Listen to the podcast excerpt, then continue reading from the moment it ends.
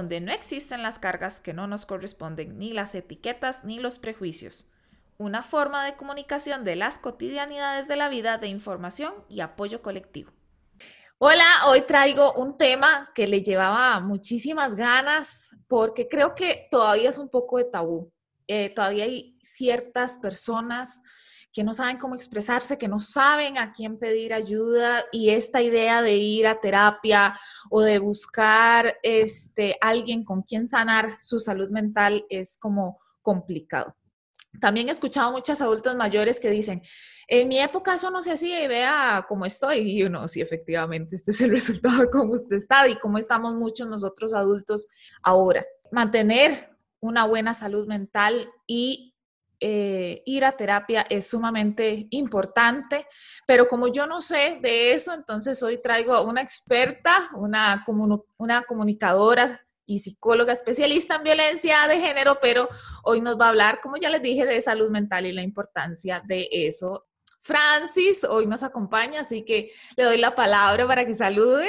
Buenas noches, buenas tardes, buenos días. Todos los que nos escuchan, dependiendo la hora y el momento.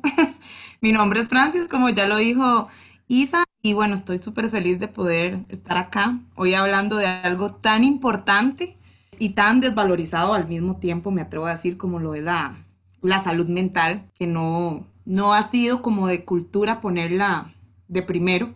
Entonces, encantada de poder aportar todo lo que a preguntarme el día de hoy. bueno, no, la protagonista es ella, así que yo le voy a dar el libre este, speech para que ella diga todo lo que quiera. Pero empecemos de arriba para abajo eh, para empezar un poco a, desgranar. Francis, cuando eh, al principio cuando yo le pregunté a Francis que si me quería ayudar sobre esto, me dijo que sí por la poca educación de salud mental que existe en general. Así que, ¿por qué no nos hablas un poco de eso y de la importancia de empezar a cuidarnos desde pequeños? Bueno, en efecto, cuando eh, Isa me, comunicó esto, pues yo me emociono como psicóloga y embajadora de la salud mental, porque bueno, si bien en nuestro país eh, salud mental es un tabú, sigue siendo un tabú, sigue siendo algo que tiene muchas incógnitas y que eh, en su mayoría la gente lo relaciona como con locura.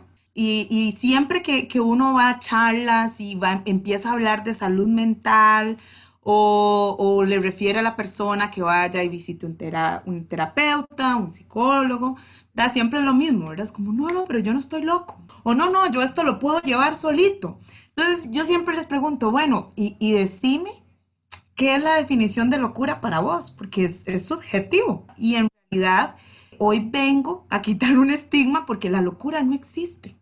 O sea, es algo que se inventó el hombre como para definir a una persona que podía tener X trastorno, X problema. Y de ahí, al no entender o al no tener mucha información de eso, que fue lo mejor que dijeron, di, pongámosle que está loquito, que está loquito, porque no, no, no sabían en dónde encasillar. Y, y como vivimos en una sociedad que espero que en algún momento cambie y se empodere más, en donde nos meten como en estuches para encajar, ahí meten a todo mundo, ¿verdad? Todo mundo tiene que estar bien, todo mundo no, si se puede callar las cosas mejor, usted calladito, nada pasa, no diga nada, todo pasa. Resulta que lo que no se habla, el cuerpo, nuestras actitudes lo manifiestan.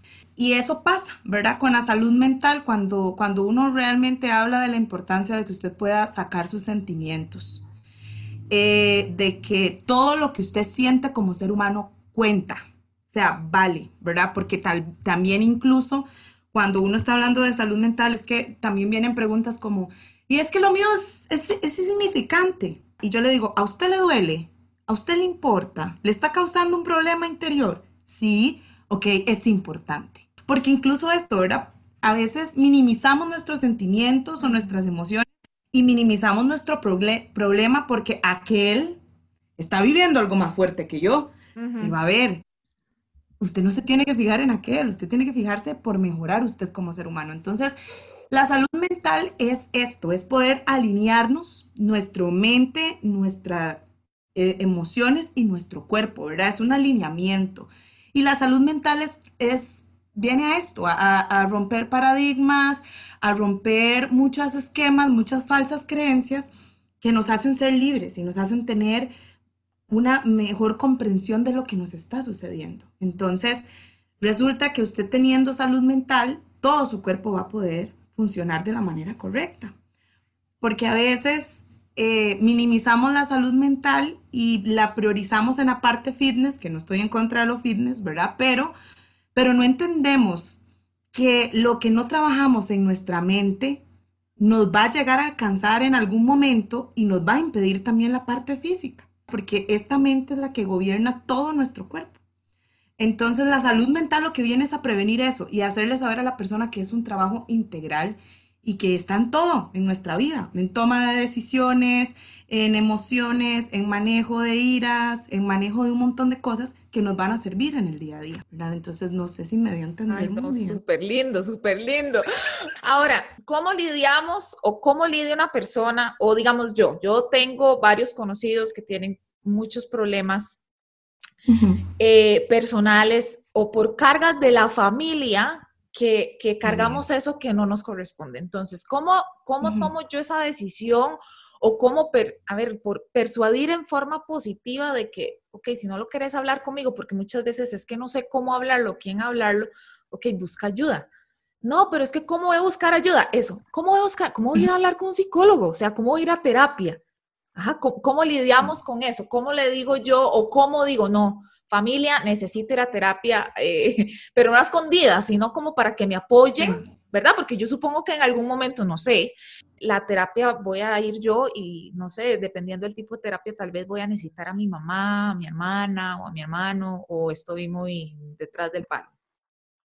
No, no, de hecho que, bueno, la terapia es, un trabajo individual y después llega a ser integral, ¿verdad? Porque nos, nos damos cuenta que cuando vamos a terapia y de pronto tenemos que trabajar límites y límites con nuestra familia, que esos son los primeros, ¿verdad? Y después límites con X y X cosa, te das cuenta que es un trabajo muy integral y que sí, se involucra a tu familia, involucra a tu pareja, a tus amigos, a todos los que están a tu alrededor y son de tu círculo cercano. Por naturalidad, el ser humano y por una conducta aprendida, tanto hombres como mujeres, eh, se nos enseñan a asumir cargos que no nos tocan desde que estamos pequeños. Si vos lo ves, la mujer asume el cargo de una casa.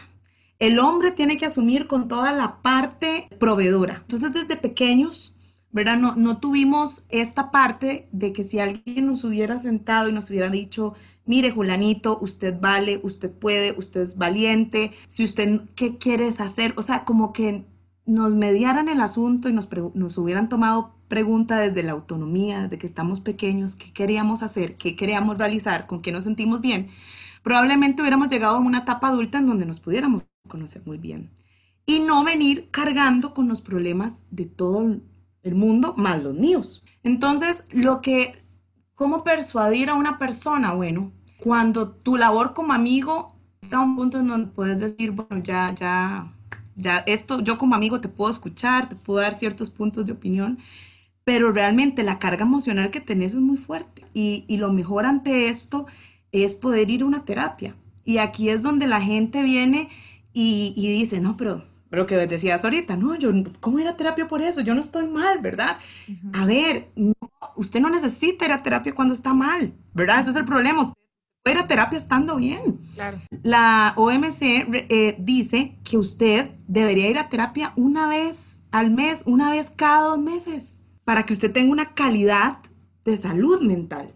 Entonces, aquí, ¿qué es lo que se hace en una terapia? Porque también a veces la gente piensa, es que voy a ir a sola que me escuchen. No, ¿verdad? Uno, uno no solo escucha, uno también es una persona que, a ver, y aquí también abro un paréntesis, nosotros no damos soluciones si damos una guía en donde la persona pueda ir encontrando la salida que la persona crea correcta para ellos mismos, ¿verdad? O sea, nosotros, porque a veces nos topamos también con esto, es que van a la terapia, pero usted no me dijo qué hacer, es que yo no te voy a decir qué hacer, vos vas a interiorizar y te vas a dar cuenta qué es lo correcto a través de la guía que nosotros te podemos ir dando según el caso que, que se tiene, ¿verdad? Y yo creo que el poder ir a, a una terapia aparte de que vas con una persona que es neutro, que no sabe nada de tu vida, porque uno como amigo, y lo digo yo, yo no le puedo dar terapia a mis propios amigos, entran las emociones. Entonces uno no va a tener un punto neutro. En cambio, va a ser una persona que tiene un punto neutro, que no conoce nada de lo demás,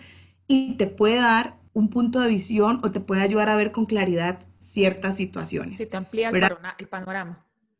Exacto, y te puede dar las herramientas que necesitas, bueno, para ponerle límite a esa situación, para saber sobrellevar esta situación o para saber decir no, tanto que eso cuesta, ¿verdad? Tanto que le cuesta a humano decir no y no sin culpa. Entonces, todas estas herramientas las puedes conseguir eh, yendo a la terapia.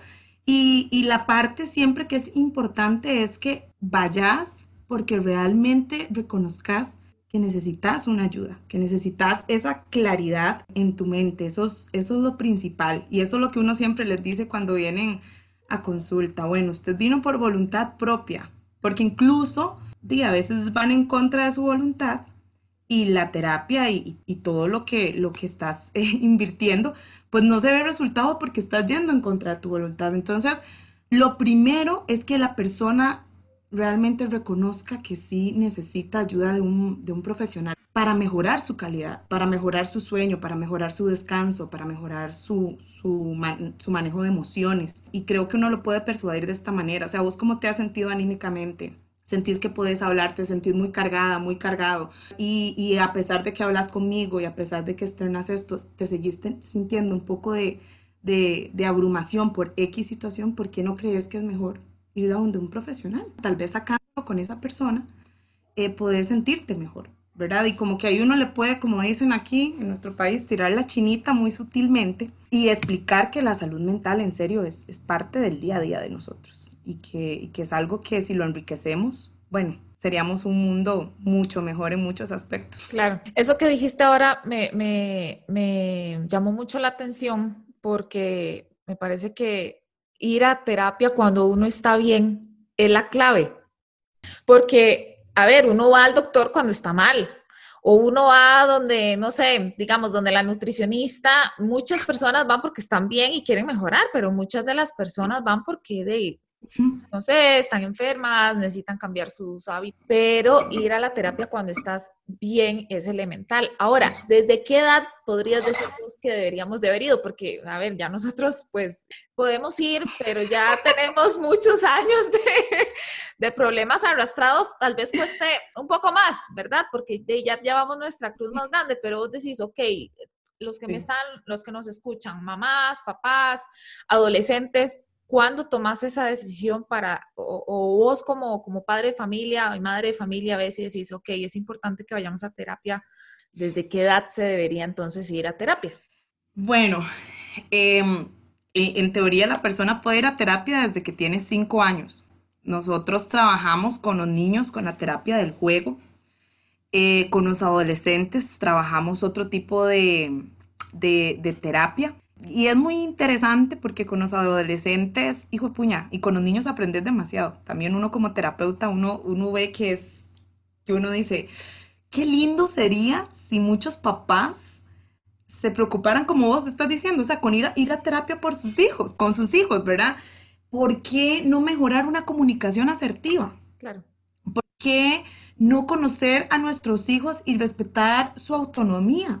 Yo trabajando como psicóloga infantil eh, también en un, en, una, en un centro educativo aquí en Cartago eh, y trabajo con eh, chicos desde dos años hasta 12 años. Es muy curioso porque uno desde trabajar con, con estos chicos y darles la estimulación que necesitan, uno se, se va dando cuenta de que la individualidad de cada ser humano es increíble y que si trabajamos con su papá, la individualidad de este niño, el futuro y la maduración emocional que va a tener este chico es, sorprendente. Y lo digo porque permitimos conocer al chico en todas sus fases y, hacer que el padre entienda y se le quite esta frustración de mi hijo no está logrando estos y estos targets que debería de lograr según cierta edad. Y uno lo ve ahora mucho también con la cuarentena, ¿verdad? Las clases virtuales ha sido una cosa para los papás que, ven que X eh, compañerito va más adelante, mi hijo, yo lo siento que va atrás. Y entonces yo les digo, a ver, papás, se han sentado a conocer a sus hijos. ¿verdad? Se han sentado a ver la individualidad de cada uno de ellos, la autonomía tan deliciosa que tienen y que hay que respetarles sus tiempos y sus espacios. Todo esto se puede prevenir desde una etapa madura, saber conocer a sus hijos, saber conocer su desarrollo neuronal, entender que, y esto yo lo llegué a entender estudiando mi carrera, que, que yo soy totalmente izquierda, ¿verdad? Hay gente que es totalmente derecha y esto lo hablo según nuestro cerebro. El basal izquierdo, basal derecho, hemisferio izquierdo, hemisferio derecho. ¿Y qué pasa cuando somos niños, en mi caso, que desarrollamos más el izquierdo? Y el izquierdo es más creatividad, es más esta parte de ser espontáneo, de ser muy activo, y papá nos quiere meter en un estuche de un niño introvertido, porque la sociedad manda a que los niños deben de ser callados y esto y lo otro. O sea, desde todas estas partes, ¿cómo podemos enriquecer desde ahí el vínculo de un padre y un hijo? Para que cuando esté en adolescencia, el chico no llegue rebelde contra el mundo y digas que nadie me entiende, es que soy poco suficiente para mis padres. Claro. ¿Verdad? Y yo creo que así todos nos sentimos en algún momento, porque a nuestros padres no les dieron un manual y no le dijeron, vea, para que entienda usted mejor a su hijo, usted debería llevarlo a una valoración, llevarlo para entender más qué partes de sus hemisferios están más desarrollados y ahí crear un vínculo con su hijo y aceptar la autonomía que tenemos como seres humanos. Desde esa parte del respeto que se puede vivir desde las primeras etapas de la vida, ¿cuánto nos podemos ahorrar de frustraciones como papás y de frustraciones como hijos? Solo desde ahí. ¿Y por qué esperar a que venga el problema? ¿Por qué esperar a que entre a la escuela y me le pongan una etiqueta cruelísima ¿Y por qué no venirlo tratando desde antes? Entonces, por eso yo le decía, o sea, no busquemos al, al, psicólogo cuando estemos mal, sino también en nuestros tiempos buenos para ayudar o tener herramientas para sobrellevar un montón de cosas. Pero respondiendo a tu pregunta, desde los cinco años en adelante se debería de tomar terapias o valoraciones eh, en, en, los niños y en los adolescentes. Y ya en nuestra etapa adulta, pues ir cada dos meses, cada tres meses también a valorarnos cómo están, porque a veces incluso, no sé si a vos te pasa cuando uno dice estoy, estoy bien, y a nosotros se nos enseñó, hola, Isa, ¿cómo estás? Bien. Y uno le ve la cara y uno dice, no, no, ahora dígame la verdad, ¿cómo está? ¿Cómo está? exacto, se nos enseña a decir que, que siempre tenemos que estar bien. Y, y, no, se vale decir un día mal y hagamos un día la prueba, ¿verdad? Digámosle a alguien un día te sentís y decir mal, Ay, ¿verdad? ya iba a contestar, qué dicha que estás bien. sí, sí, sí, eso es. Incluso eso, ¿verdad? Entonces yo creo que por ahí viene la cuestión y el tabú de, de las terapias, porque siempre se ha visto que es para, para gente que, que le falta algo, ¿verdad? A mí me da risa cuando, cuando me preguntan eso, ¿verdad? ¿Será que a mi hijo le pasa algo, o le falta algo, o, o yo estoy mal? Angustia mucho cuando, cuando escucho personas que a uno le dicen, pero yo no estoy loca, doctora, yo no estoy loca, doctor, pero, pero mi cielo no, ¿verdad? O sea, nada más pasa que hay un cúmulo emocional que tenemos que organizarlo, eso es lo que pasa. Y lo vamos a ir em, empezando a organizar poco a poco, pero no estás loco, no estás loca, ¿verdad? Es, es algo que como seres humanos nos, nos pasa Incluso a nosotros como terapeutas, nosotros debemos de ver a otros terapeutas. Por lo mismo. Y estarlos viendo cada dos meses, cada tres meses. Porque somos seres humanos y necesitamos, hijo de puña, ser así escuchados libremente, sin prejuicios, sin nada, ¿verdad? Objetivamente, no subjetivamente. Y conocernos, ¿verdad? Podríamos decir que entonces la terapia es estudiarnos a nosotros mismos, porque eso es lo más difícil, ¿ok? Eh, saber qué siento, saber qué digo. Y yo también se lo decía a Francis, tal vez no, no voy a generalizar, nada más voy a decir desde mi punto de vista, tal vez nosotras las mujeres tendemos a ser más espontáneas y mira, hoy me siento mal, hoy me siento... Y los hombres tienden a precisamente por ese estereotipo de género que se tiene, que no, que tiene que aguantarse, que no dicen las cosas. Entonces, algo le pasa y también tienen la, la, la, libertad de llorar y desahogarse. Y está bien, está bien llorar. o sea, si no lo quieres hablar conmigo, es que yo, ¿cómo la voy a hablar por mensajes? Me dijo un día de estos. Y es que yo siempre lo he dicho así, eh, lo he visto en un, plano así. A, a las mujeres nos castran mucho en la parte sexual, en la parte coital, somos totalmente castradas. Eh, y se nos permite esto, se nos permite llorar y que la mujer exprese y, por eso tal vez se nos hace más fácil, tal vez reconocer que buscamos ayuda, eh, reconocer que tenemos que ir a, revisarnos a un médico, pero a un hombre se le castra emocionalmente. Y esto hablando desde un contexto latinoamericano que mete obviamente a nuestro país sobre el machismo, ¿verdad? El, constructo y el arquetipo que hay acá de masculinidad no sana que se, nos, que se le sembró a, los hombres. Y, es doloroso y, y, me, me, empatizo sumamente con vos el hecho de escuchar a hombres decir esto, ¿verdad? Es que yo no puedo llorar, me cuesta llorar. ¿Cómo voy a expresar yo esto? ¿Cómo voy a decir que me duele? Yo no, puedo darme por menos, a mí no me puede doler nada. ¿Y por qué no? si sos humano. Entonces sí, los hombres sufren mucho en esta parte y lo primero para trabajar la emocionalidad de ellos es realmente hacerles un vínculo y todo un ambiente, decir, de, empezarles a repetir, está bien que sintas, está bien que lloras, está bien que te sientes frustrado, mira, y, está bien que, incluso estés cansado de, jugar un rol de salvador del mundo.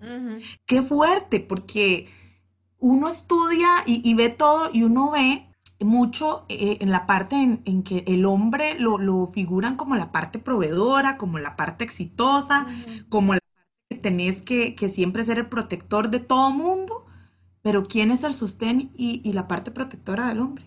¿Cómo reforzamos la hombría? Siempre demostrándola con golpes, con violencia, con gritos, así esfuerzo, y yo soy un macho bien macho, ¿verdad? Y no es así. Por dentro se están despedazando y, la salud mental eh, en los hombres es, la más preocupante. Es la más preocupante y aquí me encanta que tocaras este punto porque una de las tasas eh, más grandes de suicidio en nuestro país la tienen los hombres. Mm. Me parte el alma porque yo digo, ¿qué pasaba por la mente de esta persona tan duro? ¿Qué conflicto emocional tan fuerte no pudo expresar que tuvo que tomar esta decisión? Sí, que no vio salida alguna que no vio salida alguna y tomó esta decisión. Entonces, ¿qué les puedo decir a los hombres que escuchen este podcast? Chicos, está bien sentirnos mal, está bien soltar con cargas que no nos competen y está bien decir, no quiero hacer esto, quiero hacer esto otro, porque incluso se les mete en un estuche que un hombre tiene que hacer A, B y C y tiene que cumplir estas normas para ser este hombre ejemplar. Pero que si mi felicidad está como hombre ejemplar, no sé, quedarme en la casa y trabajar desde la casa o hacer cosas diferentes. ¿Por qué yo me voy a cargar y me voy a sentir defraudado porque di, no estoy cumpliendo algo social y, estoy viviendo lo que yo realmente quiero vivir? Entonces, es cuestionar realmente si, si hemos estado viviendo en pos de lo que una sociedad nos impuso o estamos empezando a vivir desde lo que yo quiero hacer, de lo que me dicta mi corazón, mis emociones y de lo que me hace sentir pleno o plena. Esto pasa mucho, digamos, y, con los hombres esta parte es, es, muy, muy emotiva y, y, hay que ir así como como, como pelando una cebollita, ¿verdad? muchas, muchas capas, eh, por, por un constructo muy, muy marcado para ellos, pero, pero, o sea, es cuando ya se permitan sentir y valorar sus emociones, es, es riquísimo. Para ellos mismos, cuando van a terapia, se dan cuenta de, wow, puedo sentir esto. Entonces, es súper liberador. Ahora, otra cosa muy importante eh, que, que me gustaría que aclararas es que con una sesión no vamos a solucionar ni mundo, ¿verdad? Sino que, ok, sí, bueno, ir a terapia, pero no es, es a pasitos y que voy a necesitar mucho de mi parte de trabajo diario y que va a haber altos y bajos. Ajá. Claro. Eh, es que, a ver, digamos, dependiendo, digamos, igual, esto es muy importante y, voy a abrir paréntesis acá, porque siempre todo el mundo encierra al psicólogo como psicólogo y, punto. Y como psicólogos tenemos muchas aristas. Está el psicólogo humanista, el cognitivo conductual, está el, psicoanalista. Entonces, según, siempre es bueno preguntar y yo como, como, como psicóloga también siempre lo aclaro, ¿verdad? Yo soy cognitivo conductual. En mi rama, ¿verdad? En mi área, trabajamos con alrededor de 12 sesiones eh, para, para valorar, para hacer el estudio, ¿verdad? Estamos hablando que las primeras tres sesiones, cuatro sesiones es para uno armar vínculo con la persona, conocerla, qué le gusta, qué no le gusta, cómo pasó, cómo fue su infancia, cómo fueron muchas cosas para ahora sí tener bastante material y empezar a trabajar con la persona lo que la persona está solicitando, trabajar. Y de pronto llegan con, uno siempre pregunta, bueno, ¿qué lo trajo acá? ¿Verdad? Entonces le dicen este y este problema, pero en el camino se van dando cuenta que estos problemas tenían otras ramitas. Claro. Entonces vamos a irlas trabajando. Y sí, es un trabajo de mucha constancia, es un trabajo de, de muy confrontativo, muy, muy confrontativo, porque vamos a darnos cuenta que vamos a, en dado momento, lo que evitamos trabajar, lo que le huimos, lo que teníamos auto boicot por no enfrentar, lo vamos a tener que enfrentar. Y yo siempre les digo, ¿da miedo pasar por donde asustan? Sí, pero esta vez va a ser diferente porque vas a tener las herramientas para, vencer. Qué lindo. Para pasar por ahí. Porque antes las pasamos y de ahí nos fue doloroso porque no teníamos las herramientas. Pero ahora vamos a ir otra vez ahí, no vas a ir solo. Yo estoy aquí en este proceso para acompañarte, pero vos te vas a dar cuenta que ya tenés las herramientas para vencerlo. Y nada más rico que cuando ya lo vuelven a pasar por ahí, te dicen, eso era todo, literal. Sí, como, ah, no era tan grande como yo lo veía, tal vez. Ajá. Tal vez, pero cuando ya vas a pasar por ahí, desarrollaste amor propio, desarrollaste seguridad, desarrollaste dominio propio, te diste cuenta que tal vez el problema no lo traías vos, que fueron cosas que otra gente te metió. Entonces, ya, estás empoderado, estás empoderada y lo pasas. Eso es lo que hacemos los cognitivos conductuales en su mayoría, dar herramientas. Y nuestra filosofía, y yo les digo, mi filosofía de vida es nunca más verlo. O sea, nunca más volverlo a ver, porque ya tiene las herramientas. Vaya, sea y pase eso y ya no más. Ajá. Pase esto y listo, ¿verdad? Yo no lo quiero tener aquí años de años. No, porque la gracia es auto, a ver, empoderarse. Y si estoy empoderado, puedo recordar todo lo, porque ya me descubrí, ya me conocí, ya aprendí y ya tengo soluciones. Ajá. Beneficios de la terapia. Pero sí Exacto, pero sí tenés que tener un compromiso. Por eso es muy importante que la persona eh, reconozca que quiere trabajar, reconozca que tiene algo por qué trabajar. O sea, a mí no me gusta decir que tiene un problema, porque no es un problema, sino simplemente una situación emocional que debo de trabajar para mejorar como ser humano. Y, y punto. Entonces, sí consta de un compromiso muy grande, sí consta de, un trabajo eh, muy grande y como algo riquísimo que vos dijiste ahorita y me gusta mucho siempre recalcarlo es, vamos a tener caídas. A ver, esto no se trata de que de que estoy ya en terapia, entonces todo me va a salir al pie de la letra. Y de que estoy, estoy, en terapia y entonces inmediatamente este, el que es code va a dejar de codepender de la noche a la mañana de su pareja emocionalmente. No, es proceso, y la palabra lo dice proceso, en donde en ese proceso vas a caer. Siempre se necesita, pero volveremos a lo mismo.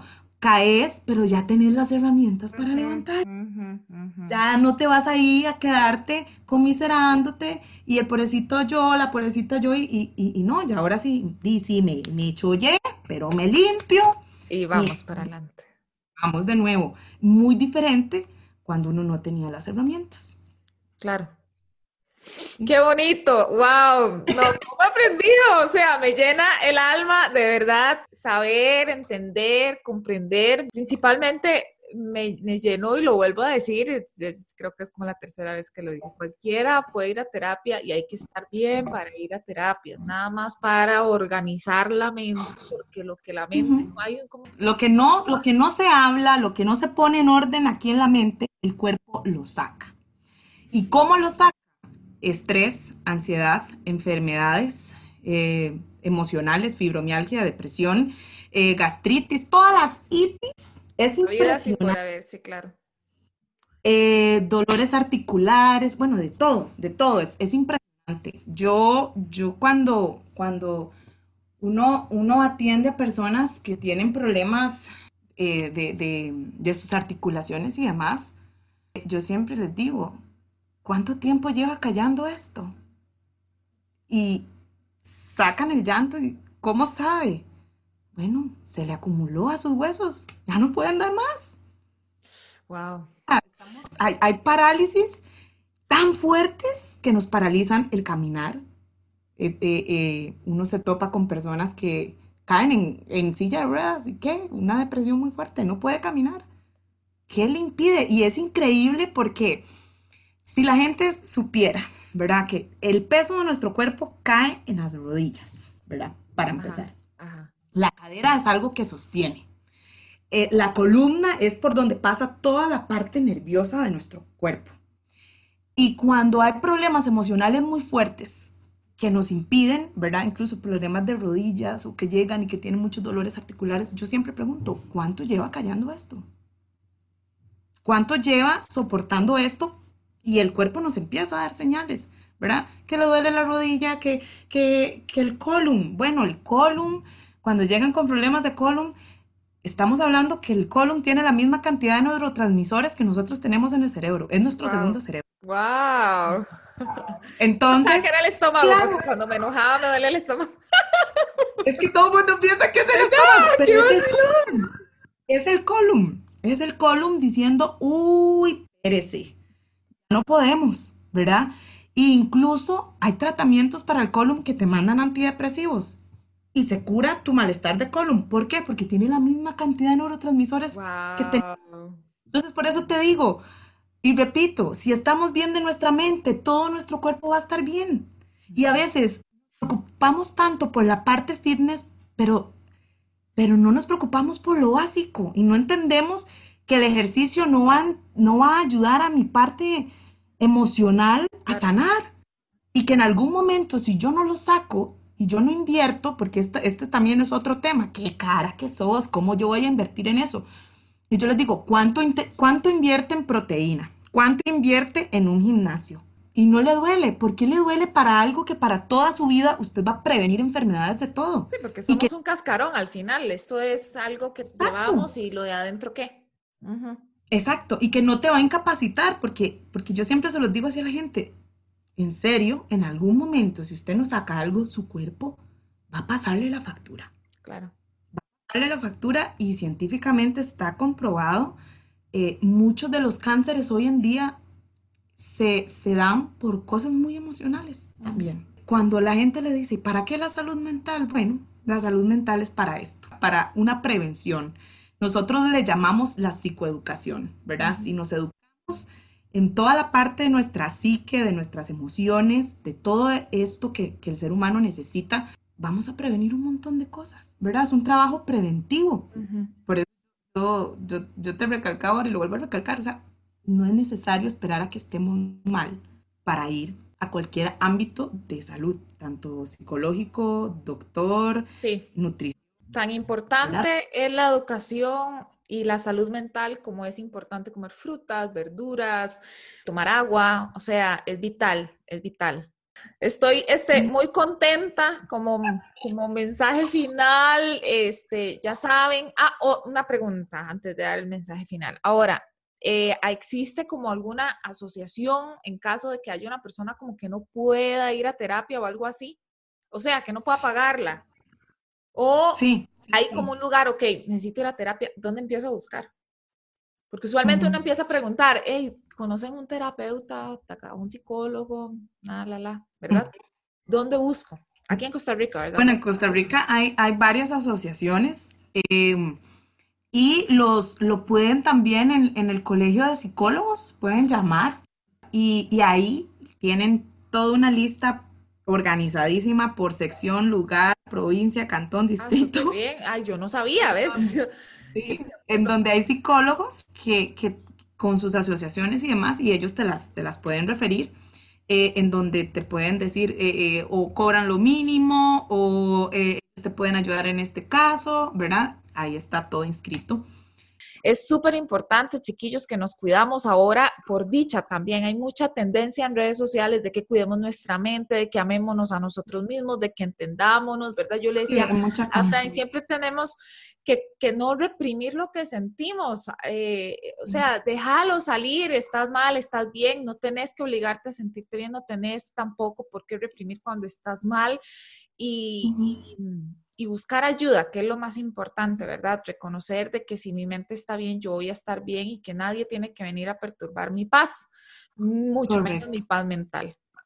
Yo siempre eh, digo que, que, bueno, la salud mental es, es, básica, pero también el, el, poder validar nuestras emociones, el que aprendamos a validar lo que, lo que vos decís ahorita, qué siento, cómo me siento. Y yo a veces digo, eh, y Isa, eh, una de mis mejores amigas, es la hermana de Isa, Joa.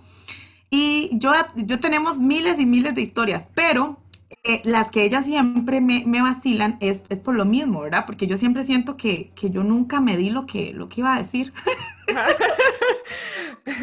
me dejaba ir. Y si después de dejarme ir, porque esto es un ejercicio que incluso a mucha gente, con esto no estoy diciendo, ¿verdad? Vamos a ir eh, a, herir susceptibilidades por todo lado. Pero el primer ejercicio, cuando si usted es una persona que le cuesta decir lo que siente, dígalo, tal vez no tiene las mejores palabras ahorita para decirlo, pero dígalo. Y si después tiene que pedir disculpas, bueno, las pide. Eh, pero ya empezamos a ejercitar eso, ¿verdad? Si usted tiene que decir no, dígalo. O dígalo, ¿verdad? O escribirlo, desahógese, escriba o, o, pido un, time, un tiempo fuera, ¿verdad? Y diga, ¿sabe qué? Voy a ir a darme una vueltita, eh, voy a pensar todo esto que usted me está diciendo, voy a ir a, ver cómo lo canalizo y luego va y lo, y lo puede hablar. Pero saquen, no se vayan a dormir con cosas sin hablar, no se vayan a dormir sin validar sus emociones, porque hay un problema también a veces muy grande y es que siempre se nos enseñó a pensar en pos del otro. Entonces, es que si lo digo esto, se va a sentir mal esta persona. Y un momento, usted se está validando usted como persona. ¿Cómo se siente usted callándose eso? Sí, claro. ¿Verdad? Sí, sí. Entonces, háblenlo y, van a ver cómo, cómo empieza a, a, la vulnerabilidad a ser nuestra mayor fortaleza, porque, porque en todo este tema de salud mental está la palabra vulnerabilidad y se nos ha visto o se nos ha dicho que ser vulnerable es malo, porque ser vulnerable se nos montan y porque ser vulnerable la gente nos rompe el corazón. Pero sin que la vulnerabilidad es la que llega a desarrollar todo lo hermoso que somos como seres humanos y nos permite vivir y sentir, entonces hagámoslo, seamos vulnerables. La vulnerabilidad no es mala, la vulnerabilidad nos ayuda a crecer y asusta porque nos hace salir de nuestros cascarones de autodefensa, por eso asusta. Pero no, no debemos de temer a la vulnerabilidad y, expresar y sentir, porque para eso estamos hechos, para sentir. Qué feo vivir en sociedad donde no Sí, verdad, o gente tan amargada, ay, qué complicado, gente que se mete con todo el mundo y anda viendo dónde se tropieza uno para él. No, no, en realidad este, es muy importante, ya lo dijo Francis, este, buscar cómo sanar eso que tenemos de a poquitos, o sea, yo sé, yo sé que hay personas que tienen traumas tan grandes que cargan desde niños y que los ha hecho así duros, pero yo sé que por dentro son eh, lindos y vulnerables y amorosos, pero les da tanto miedo darse. A veces a uno mismo le pasa, que uno le, pasa eh, por X situación y ya no quiere dar, anda con los tacos de frente y eso se puede empezar tan sencillo como ir a terapia. No está mal, hombres y mujeres, no está mal, hay que ir, es lo más, es esencial, es parte de la esencia y es parte de la vida y es parte del crecimiento. Que recordemos que es como, creo que lo dije en, el episodio anterior, es como la mariposa, nadie nace con alas. Ajá, la, que, la mariposa. Es una metamorfosis. Exactamente, exactamente, es un proceso. Y cae y vuelve, o como las plantas, tenés que tenerlas regaditas con buen agua, con buen sol, con buen luz, ¿verdad? Depende de la que sea. Y de ahí también la flor cae y luego vuelve a nacer y así sucesivamente. Y así somos nosotros, ¿verdad? Tenemos que querernos con la misma fuerza que queremos a los demás, cuidarnos con la misma fuerza que, cuidamos a los demás y ya lo dijiste vos, no pensar en, los demás, uy, ¿qué va a decir si yo le digo esto? ¿Y qué va a pensar? Uy, se va a enojar. No, no actúes pensando en qué va a pasar con la otra persona. Actúa para sanarte vos mismo. Exacto. Y, y bueno, en medio de todo esto, eh, también nos ayuda a ser empáticos y a poner en lugar de otros y, y, y, y, cuando la persona va a terapia, te das cuenta que empieza a decir, ya lo de esta persona no me va a dañar porque, porque yo lo tengo solucionado. Entonces ya sé detectar que esta persona está hablando desde su dolor claro. y no está queriendo decir, no lo agarramos ya todo tan personal. Eh, y, y, nos damos cuenta que, que hay una persona con un montón de cosas atrás que no ha podido solucionar y, y demás. Entonces, no, gracias por darme este espacio. Ay, gracias por venir y por aceptarlo. Este, nos vamos a oír muy pronto porque ya que la agarré no la voy a soltar a Francis. No, yo feliz. Estaremos, estaremos, aquí hablando de otros temitas. Ahí vamos a hacer una lista de, de potenciales este, podcasts muy importantes para sanarnos. Siempre lo digo porque juntos somos fuerza, porque si todos aportamos un granito de arena vamos a poder ser mejores seres humanos desde adentro hacia afuera, porque si no, si no lo somos desde adentro, no podemos exteriorizarlo. Y no por el mundo, sino por mí, para vivir en paz. Así que muchísimas gracias, Fran, de verdad. Este, nos vemos muy pronto. No, nos oímos muy pronto. Nos bueno, nos vemos porque estamos aquí viendo las caras, pero nos oímos muy pronto. Y bueno, eso sería todo el episodio de hoy. Espero que les haya gustado. Si tienen preguntas, déjenlas ahí. Sigan a Francis.